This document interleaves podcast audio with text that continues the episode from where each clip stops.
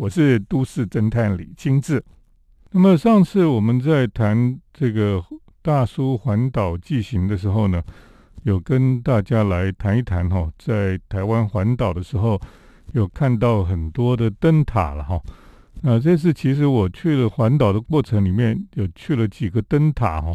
一个是三雕角灯塔，也去了鹅銮鼻是非常南边的灯塔。呃，三雕角应该是这个非常最东边的灯塔了。那么在岛上最东边的灯塔，那么也去了这个方院灯塔。后来呢，也去了白沙甲灯塔。那么这些灯塔呢，在台湾的周边哈，那扮演的非常重要的角色。那么过去呢，其实呃，台湾的灯塔哦。在台湾的旁边哈，包括外岛哈，也都有很多的灯塔了。像我们在这个最远的哈，像东引啊哈、东莒哈这几个外岛哈，都有灯塔。那么乌丘上面也有一个灯塔，北定啊，还有东定哈，都有灯塔了。那么因为那些地方哈，靠着这个福建的沿海哈。所以呢，这些灯塔呢，有不然如果很容易就有一些小岛啦，或者是暗礁哈，很容易就撞上了哈。那么连这个蓝屿跟绿岛哈，其实都有灯塔。那绿岛的灯塔哦，其实是非常的特别了哈。为什么呢？因为绿岛的灯塔其实是一九三零年代哈，一九三七年的一个美国的豪华游轮，因为撞到绿岛搁浅了，才后来哈才盖这个灯塔的。这个事情也是非常的神奇了哈，因为呢，在一九三七年的时候呢，这个晚上半夜的时候呢，美国一艘豪华的游轮哈，真的是当时是豪华游轮哦，居然哈在福尔摩沙东边的火烧岛哈，就是现在的绿岛搁浅了。那么当地人说晚上听到很大的声音啊，原来哈看了才发现是一个美国好大的一条游轮哦，很漂亮的游轮。叫做福佛总统号游轮哈，就居然在绿岛搁浅了。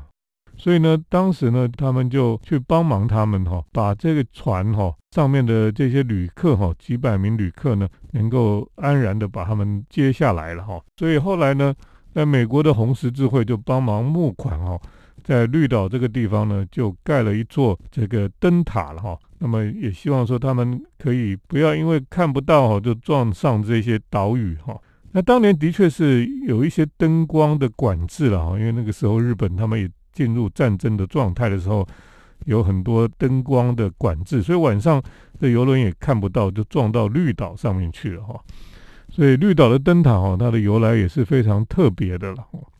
那我们来看看哈，其实台湾沿岸哈，其实有很多的灯塔，那还有一些是灯杆呐哈，就是它不是塔，它是只是一个比较简单的。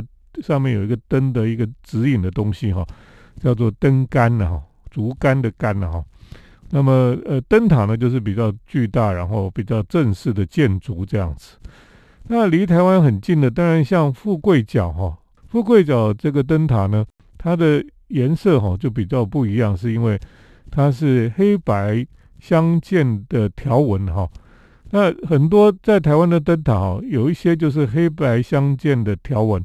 所以看起来很醒目哈，因为富贵角的灯塔现在是不开放的，所以我们跑去那边哦，基本上也进不去。可是呢，呃，我去过的一个灯塔在澎湖了哈，澎湖当然岛屿很多啊，所以澎湖上面也有很多大型的灯塔，包括木斗屿的灯塔啦，渔翁岛的灯塔、花屿的灯塔，还有茶母屿的灯塔、东极屿的灯塔，那么另外还有一个基美的灯塔也有。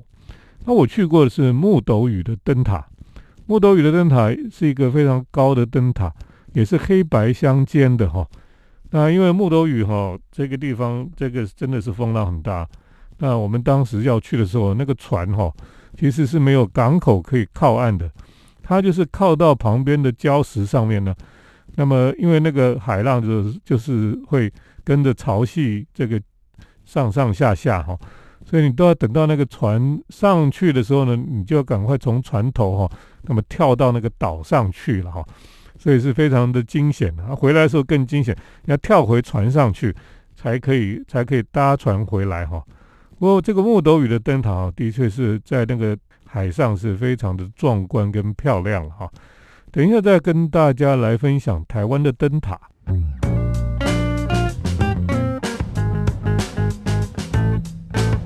欢迎回到我们建筑新乐园节目，我是都市侦探李清志。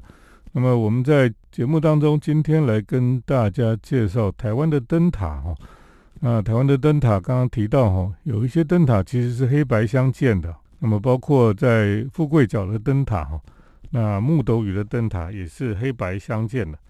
可是呢，有一些黑白相间不是横线条，是直的线条哈。那最有名的就是方院的灯塔。那它是垂直的线条，黑白相间，所以有点像那个像小丑穿的裤子的花色吧，哦，非常有趣了。那么当然也有这个呃横条纹的线条，可是它是红白相间的哈，就是台中港的高美的灯塔。不过这个灯塔已经不用了，所以它上面的头被拔掉了，所以现在只留下那个灯塔红白红白的的灯塔的塔身而已了哈。那么事实上呢，如果我们从北部开始来看哈，呃，这些灯塔哦，那最有名的灯塔哦，就是富贵角的灯塔了哈。那富贵角的灯塔，呃，再来呢，在鼻头角也有一个灯塔，鼻头角的灯塔现在也是不太容易进去了哈。那么，但是呢，三雕角的灯塔呢，我们是可以进去的啊。三雕角的灯塔就比较容易去去玩的地方哈，它整个灯塔的里面哈，对，也开放让人家可以到园区里去看。那这个灯塔呢，是一九三零年代所设计的，所以它整个灯塔的塔身哈，还有底下的建筑呢，都是走这个三零年代的流线型的线条，呃，是非常漂亮的一栋建筑了哈。所以这个建筑呢，其实是是有它很漂亮的。感觉哈，那在基隆屿上面，在彭佳屿上面哈，基本上都有灯塔了。那另外呢，如果我们到苏澳哈，苏澳也有一个灯塔。那基隆呢，基隆其实也有灯塔了哈，只是基隆的灯塔哦，可能大家呃有有一些是像求子山上面是有一个灯塔，那另外呢，呃，好像还有另外一座灯塔基隆，所以呢，呃，这些地方哈。都很特别，野柳的灯塔更特别，它就是一个很造型很奇特的，像一个火柱一样的一个灯塔，是呃别的地方所看不见的。那如果我们继续走哈，到这个花莲那边哈，奇来鼻，好，奇来鼻这个地方有一座灯塔，再下来呢就是花莲港的灯塔了。那么以后呢，一直往下走哦，在这个整个花东哈中间，基本上。沿岸都没有，整个沿沿着海岸线都没有灯塔。不过绿岛跟蓝屿是有灯塔的哈。那么一直延伸到最南部哈，就是鹅銮鼻了哈。鹅銮鼻这个地方就有灯塔了。那鹅銮鼻基本上就是整个台湾的最南端它的灯塔。这个灯塔呢是白色的哈。那呃，我我去这个鹅銮鼻灯塔，我觉得这个灯塔真的很漂亮。那里面的园区现在也整理的不错。可是呢，你知道这个鹅銮鼻灯塔过去就已经是非常重要的观光胜地了哈。那小时候都去过，可是小时候去的时候，你就发现哈，整个灯塔哦旁边哈周边都是一些卖奇奇怪怪东西的的小摊贩了哈，就是非常的混乱。在当时就觉得啊，这种地方哦都没有国家级的这个景观的感觉了哈。那现在呢，现在的确哈，你去看的时候。是呃，是里面已经整理的比较好了，可是入口还是一个非常混乱的感觉哈。一到车子到停车场下车哈，看到的全部都是摊贩、摊贩跟商家了哈。你基本上找不到一个漂亮的入口，你必须穿越那些摊贩商家哈，你才能走到那个鹅銮鼻灯塔的园区里面。我想这个的确是一个很糟糕的事情，因为呢这些。摊商哦，也不是卖什么多好的东西，他们就卖一些贝壳，这贝壳也不是鹅兰鼻的贝壳，都嘛是外面进口来的。那么很多的这个呃商品都是，就是你可以在观光区看到的那些呃很无聊的商品哦。那么当然有一些船啦，有一些什么也都是都是进口的那些这些手工艺商品哈。呃，基本上就是一些比较粗制滥造的东西。另外呢，他们也卖灯塔的小小纪念品。那我就很有兴趣啊，因为它是灯塔的建筑物哈，我想就买一个这个灯塔的建筑模型回去多好。结果呢去看哈，所有的灯塔的模型哈都是乱做的，根本他就只是从国外拿这些灯塔的外销的这些手工艺品哈拿来这里卖哈。那灯塔跟鹅銮鼻灯塔长得一点都不像啊，所以不晓得在卖什么东西。后来我当然连这个买个纪念品的兴趣都没有了哈。啊，这个讲到台湾的灯塔呢，也顺便来讲一下这个台湾很多的观光区哈，是国家级的景点哈。可是那些摊贩的问题、商家的问题，基本上都还没有解决了哈，很令人失望啊。等一下再继续跟大家来分享。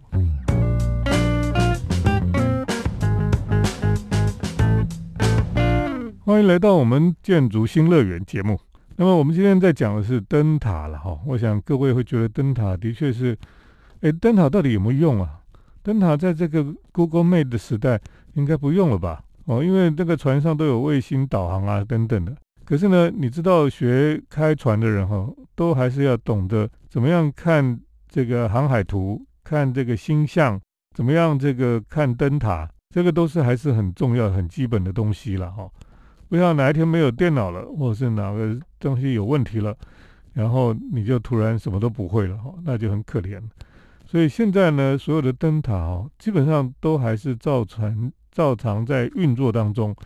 所以即使你船坏掉了，你的设备坏掉了，你那个网络坏掉了，或是说卫星坏掉了，我们依旧可以用灯塔来辨识我们的方向，哈，然后让我们的船不会触礁了，哈。那这个其实都还是非常重要的。刚刚我们也提到说，从鹅兰比上来之后，哈，其实琉球那个岛上啊，小琉球也是有一座灯塔的。那么到了高雄呢，高雄港的灯塔呢，最近有开放哈，也可以去参观了。所以高雄港的灯塔应该是也是大家非常想去看的地方了。那一直上来呢，像安平啦，哦，然后台湾最西部的国盛港的灯塔。都是还蛮值得去看一看的。另外呢，还有一个温港堆在方院的下面。另外呢，台中港有一个灯塔。呃，另外呢，就是到了观音啊白沙甲灯塔了啊。白沙甲灯塔也是非常有趣哈，因为它以前听说还全台湾第二高的灯塔。可是，在二次大战的时候呢，有一台盟军的飞机被击落，后来就撞到了这个灯塔。所以那个灯塔在重建之后呢，就变矮了，所以现在已经不是全台湾第二高的，算是一个比较矮的灯塔了了哈。这 这有点可惜了哈。不过呢，这些灯塔哦，让我们觉得说，其实是灯塔的确是一个非常特殊的建筑了哈。那么它当然里面有住人，通常就只住一个人，那个人就是守灯塔的人哈。守灯塔的人呢，是一个非常孤寂的一种行业哈。特别是在外岛，那个灯塔哈，在外岛的那个人哈，他基本上就是常常就在那个一个人在那个岛上，然后不知道要做什么事情哈，他就是维护那个灯塔的运作。那他们说这个运补哈，其实有时候很辛苦，有时候两个月哈才会运补一次了哈。所以住在岛上的人哈，那可能他们可能会送一些。呃，杂志啦、报纸去给他哈，可是可能都过期了。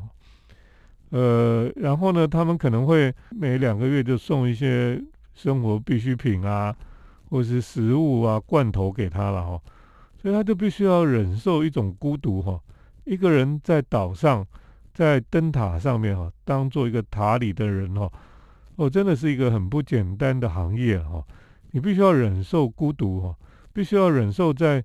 在这个全世界里面，就你一个人在那个岛上，一个高塔上面了哈。那么当天气非常这个这个天天气非常不好的时候呢，暴风雨来的时候呢，那个海浪很高大的时候呢，那个人哈在那个塔上哈，哦，几乎好像就快被那个海浪所吞没了。我看过有一个非常有名的照片哈，就是那个灯塔的人从那个高高的灯塔的上面呢。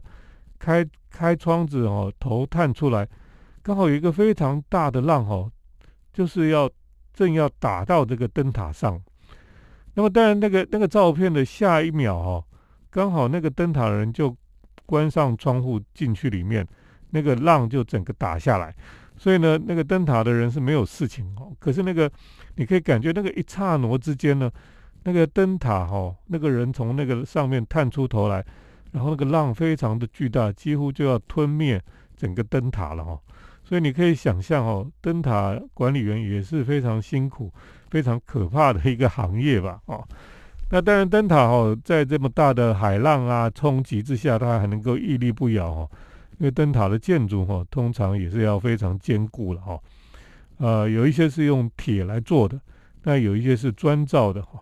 等一下继续跟大家来分享台湾的灯塔。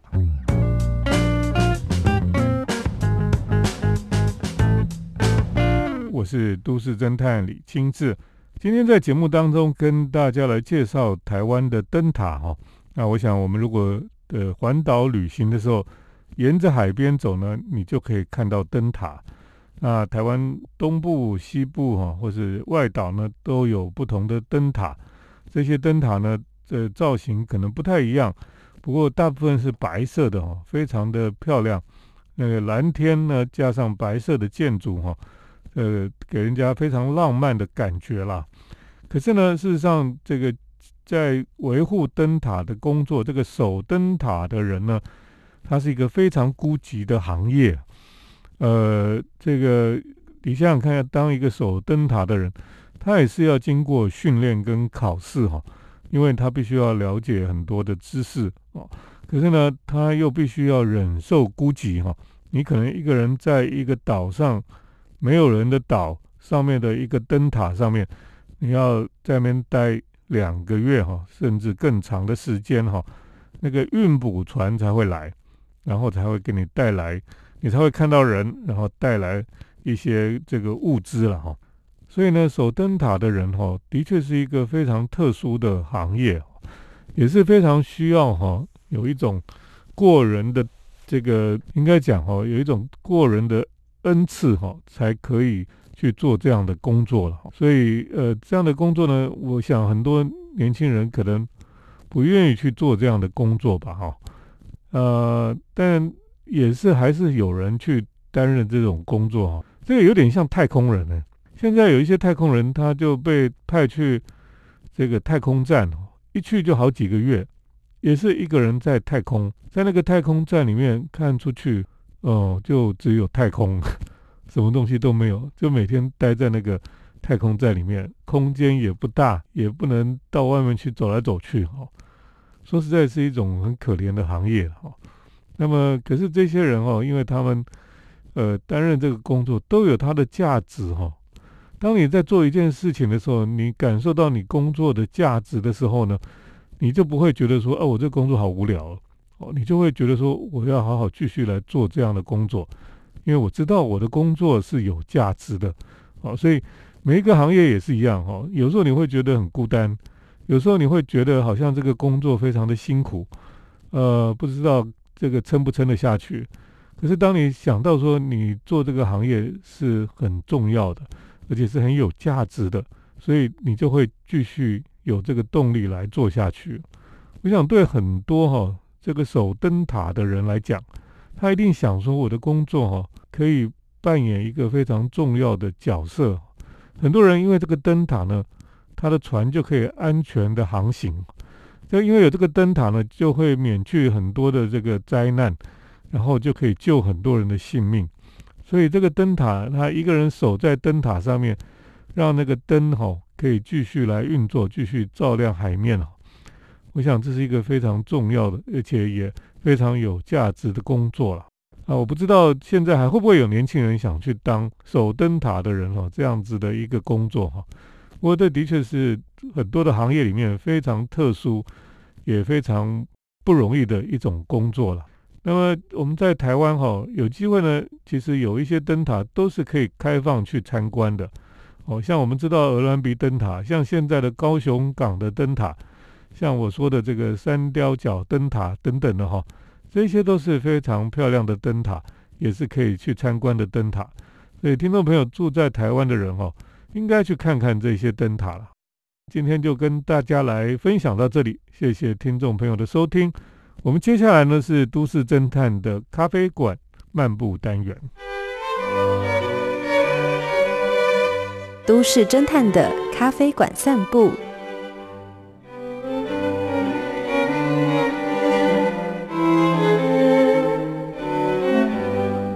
欢迎来到都市侦探的咖啡馆漫步单元。那么今天要跟大家来介绍哈因为季节已进入秋天了所以台湾的天气越来越舒服了。我想台湾就是只有这一段时间哈是比较舒服的时候，所以呢又不会太热，也不会太冷哈。然后在外面其实是非常的舒服的一个天气，最适合去接近大自然哈。今天跟大家来介绍一个在阳明山上面的咖啡店哈。那这个咖啡店呢叫做野人花园哈，听起来就像在山林里面的。感觉哈，那野人花园呢，基本上就是在阳明山有很多大型的天线哈，电视转播站的那个地方，所以呢，在那附近哦，它其实是一个非常开放的这种店哈，所以呢，它里面基本上是没有冷气的。我觉得夏天去哈，当然它虽然在山里面，可是夏天去应该也是会很热的，会比较闷、比较热，所以它电风扇很多。可是呢，如果这个秋天的季节去哈，你就会觉得哎，真的很舒服了哈，因为窗户都打开哈，然后风这样子吹哈，就觉得是一个非常舒服的地方。然后放眼看去呢，就是青山绿水哈。那么你说在这边呢，说是来喝咖啡哈，其实是来喝的是山林绿意哈。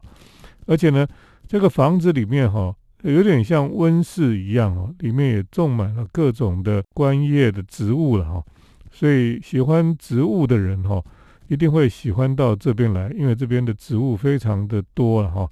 那你就一边喝咖啡，一边欣赏植物，欣赏绿色的山哈，那是一个非常呃漂亮的一个地方了。那这个野人花园的咖啡店哈。旁边基本上是有一条灌溉的水郡哈，这个水郡呢其实是有历史的啦。这一条平顶古郡哈，就从这个野人花园的咖啡店的旁边流经了哈，所以你可以呃喝完咖啡之后呢，去走一走这个古郡旁边的步道哈。那你可以看到哈，那个古郡的水哈，非常的呃清澈哈。又水量又非常的丰沛，所以呢，呃，如果夏天天气热的时候，你真的想跳到那个古郡里面去哈，因为那个水非常的干净又又清凉啊哈。那么你沿着古道来走哈，是一个非常舒服的步道，呃，也是非常的清凉的一个步道。所以夏天哈，其实这个地方是非常值得来这里来散步的哈。而且这个步道呢，它会连接几个地方哈，可以走到有一些地方，你就可以搭公车了哈。所以也是一种非常棒的一个休闲的、亲近大自然的地方哦。所以很多人就说台北人哈，其实是非常的幸福的，因为他其实在台北城市的周边哈，就有很多很漂亮的山了哈，大家可以到山上去。爬山啦，去亲近大自然啦，居然还可以喝咖啡了哈，所以是一个非常呃令人觉得很舒服的地方。那么这个野人花园里面哈，它也收集了非常多的，应该讲老老家具啦、老的装饰品啊等等的，所以它就是一个兼具着一个有点西洋风格的一个温室里面哈，然后有一些呃非常奇特的东西，可是呢。整体来讲，哦，算是一个这个整个风格呢，也不会让你觉得太突兀的一个空间了，哈。那如果你早点去的时候，你可以感受到，哈，整个空间，哈，就是人不是很多的时候呢，就会觉得很舒服，哈。然后一个人在那边喝咖啡，看看山，哈，看看绿色的植物，哈，会觉得心旷神怡了，哈。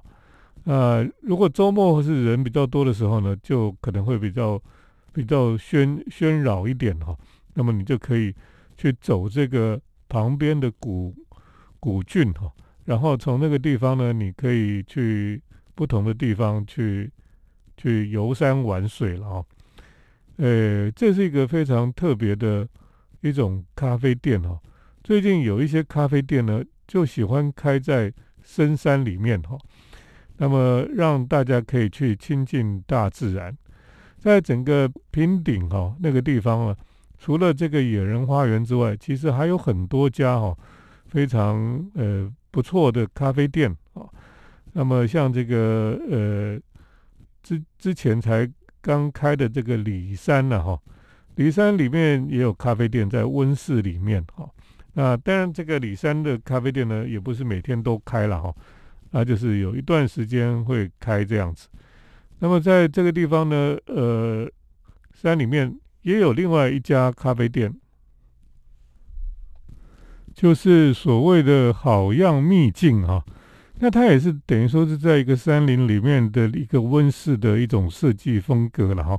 所以呃，在这些地方呢，都可以感受到接近大自然哈，或是躲在自然的山林里面，可是又有很舒服的。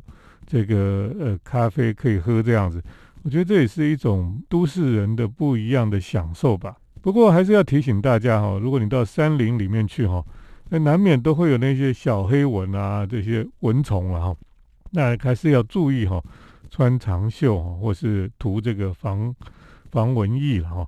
呃，特别是我们一般的城市人哈，不习惯在山里面活动的哈。可能一被咬到就会觉得奇痒无比了哈，所以如果到山里面活动，当然一方面欣赏大自然，一方面呃也要稍微注意一下哈，不要被蚊虫叮咬了。那今天跟大家介绍的野人花园哈，其实非常适合这个季节哈，到山里面去喝咖啡、看山、看树、看这些植物哈，其实是一种不一样的喝咖啡的体验。今天就跟大家介绍在山林里面的咖啡馆哈，就介绍到这里，谢谢听众朋友的收听，我们下礼拜再见。城市的幸福角落，来杯手冲单品，享受迷人的香醇世界。